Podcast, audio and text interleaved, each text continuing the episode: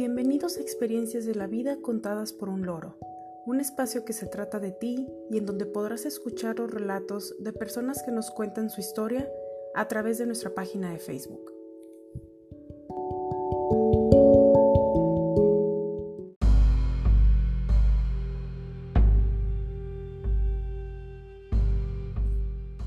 Hoy es 11 de abril de 2020 y dedicamos este noveno capítulo a ¿Cómo ha sido tu vida con el COVID-19? Donde hablaremos de experiencias de personas que quisieron compartir con nosotros cómo ha sido su estilo de vida en estos días de contingencia.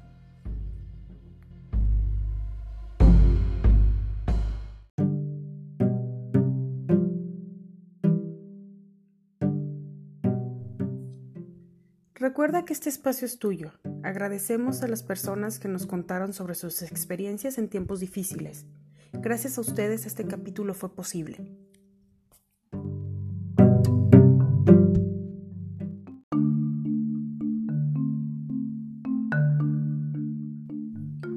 La primera experiencia la cuenta Elsa y se titula Angustia.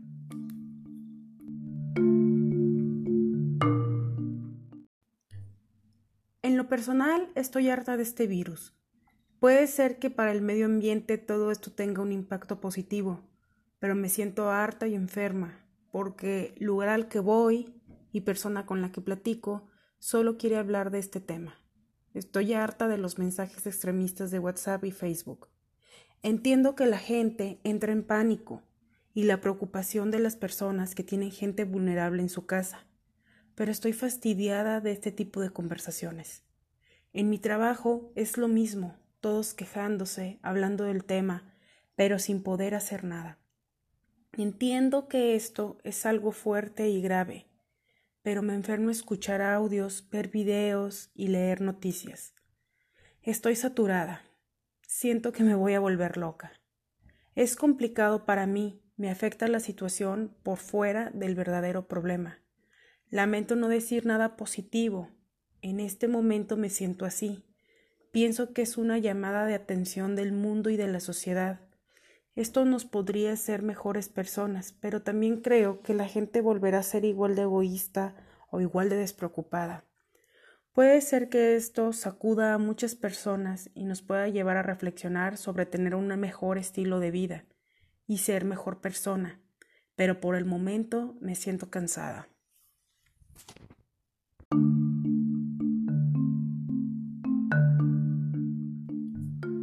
La siguiente experiencia la cuenta Iris y se titula La vida en casa.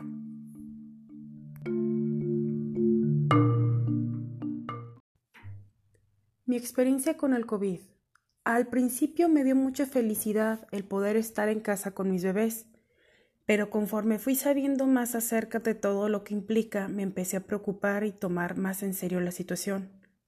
He sido muy feliz principalmente porque mi esposo puede trabajar desde casa y porque yo tengo un trabajo en el que se me sigue pagando igual, sin ningún arreglo para perjudicarme. Es más, nos adelantaron dos quincenas para que hiciéramos las compras de alimentos y evitar salir cuando la situación fuera peor.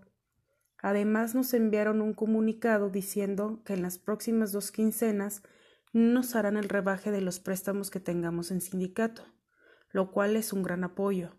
Por otro lado, también me dedico a las ventas por catálogo y ese ingreso extra se está viendo afectado, ya que la gente no está comprando cosas solo porque quieren o les gustan.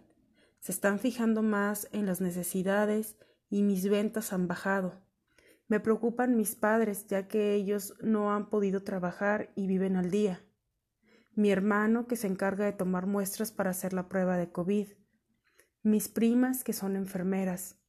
Mi prima, que es médico la mayoría de mi familia que tiene algún factor de riesgo.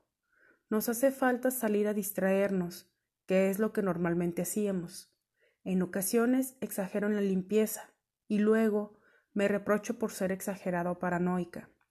Es un ir y venir de emociones encontradas, causadas principalmente por la incertidumbre, y en otras por los noticieros, que ya prefiero no ver. Lo que rescato hasta ahora son los momentos con mi esposo e hijos. Me agrada el pasar tiempo con ellos sin preocuparme de cosas de trabajo y los disfruto más.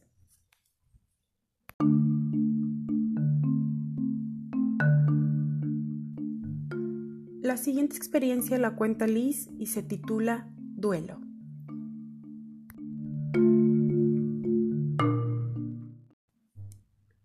Mi familia y yo la pasamos así. Desde que mi padre falleció, no había tenido la oportunidad de estar en paz, de llorarlo. Para mí era necesario. De ver qué cambios iba a haber en mi vida, porque mi padre se fue y tuve que hacer como que nada pasaba.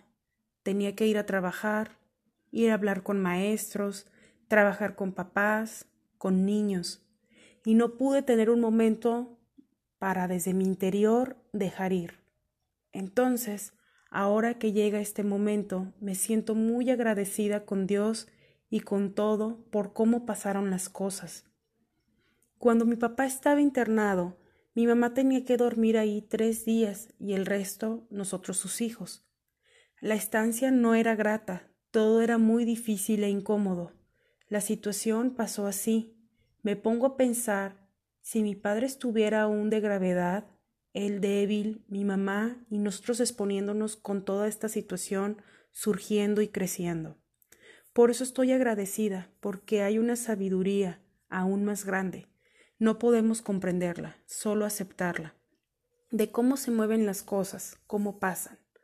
Agradezco porque mamá está en casa y mi padre descansando de todo lo que sufrió. La cuarentena ha sido una manera de respirar. Inclusive en este momento no estoy lista para regresar al trabajo. Con mi madre se están fortaleciendo relaciones.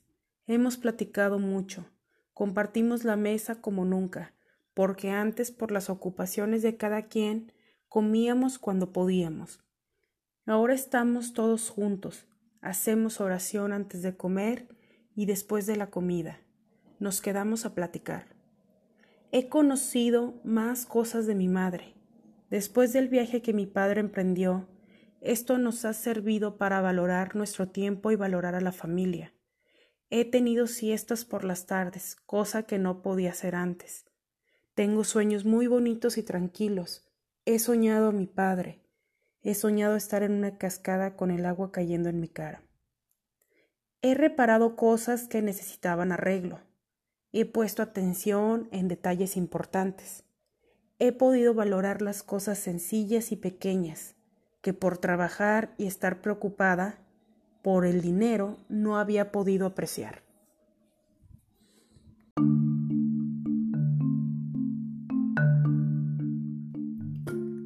La siguiente experiencia la cuenta Olivia de 81 años y se titula Miedo.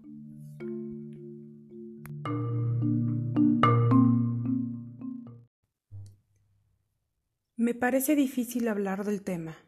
Me encuentro viviendo en España desde hace dos años porque mi hija vino aquí a estudiar una maestría.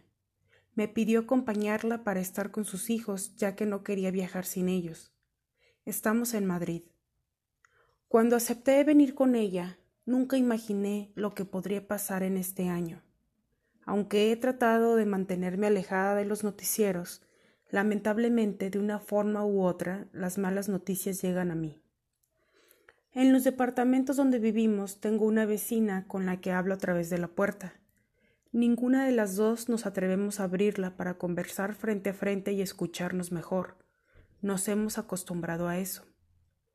Su hija es enfermera y desde hace un mes decidió quedarse a vivir en el hospital para no arriesgar a los que vivimos en el edificio. Aquí hay mucha gente mayor. Mi vecina me cuenta que su hija le llama llorando en las noches, por todo lo que ve en su turno. A veces no sé qué decirle. A las madres nos preocupa mucho el sufrimiento de los hijos.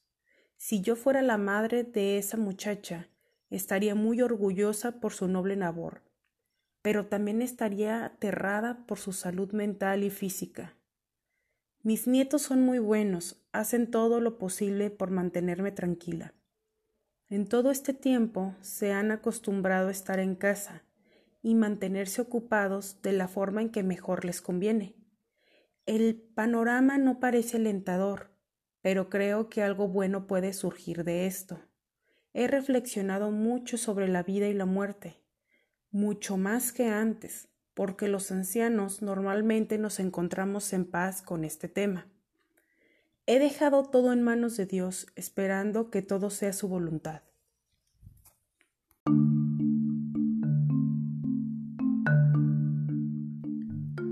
La última experiencia la cuenta Marisela y se titula Reflexión.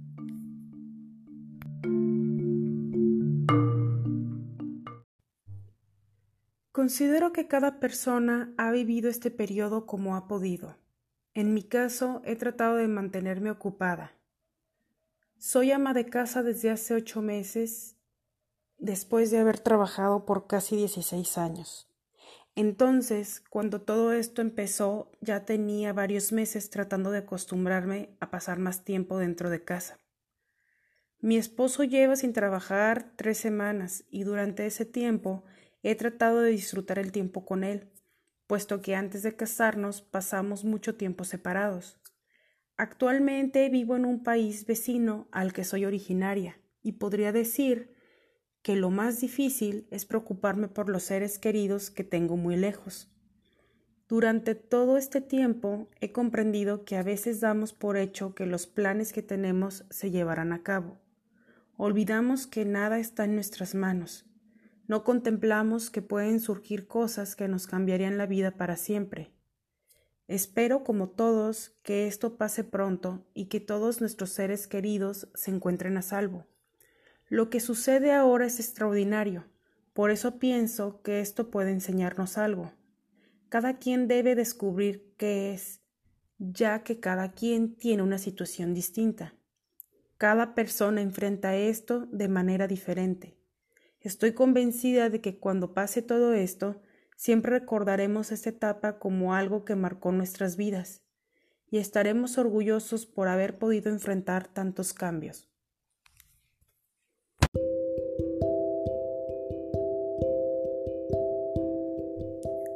Muchas gracias por compartir sus experiencias con nosotros. Esperamos que las circunstancias en las que nos encontramos pasen muy pronto. Deseamos que todos ustedes, sus familias y seres queridos se encuentren a salvo. Envío un saludo a mi familia y amigos, siempre están en mi mente y corazón. Que tengan un excelente día. Muchas gracias por escucharme. Esto fue Experiencias de la vida contadas por un loro.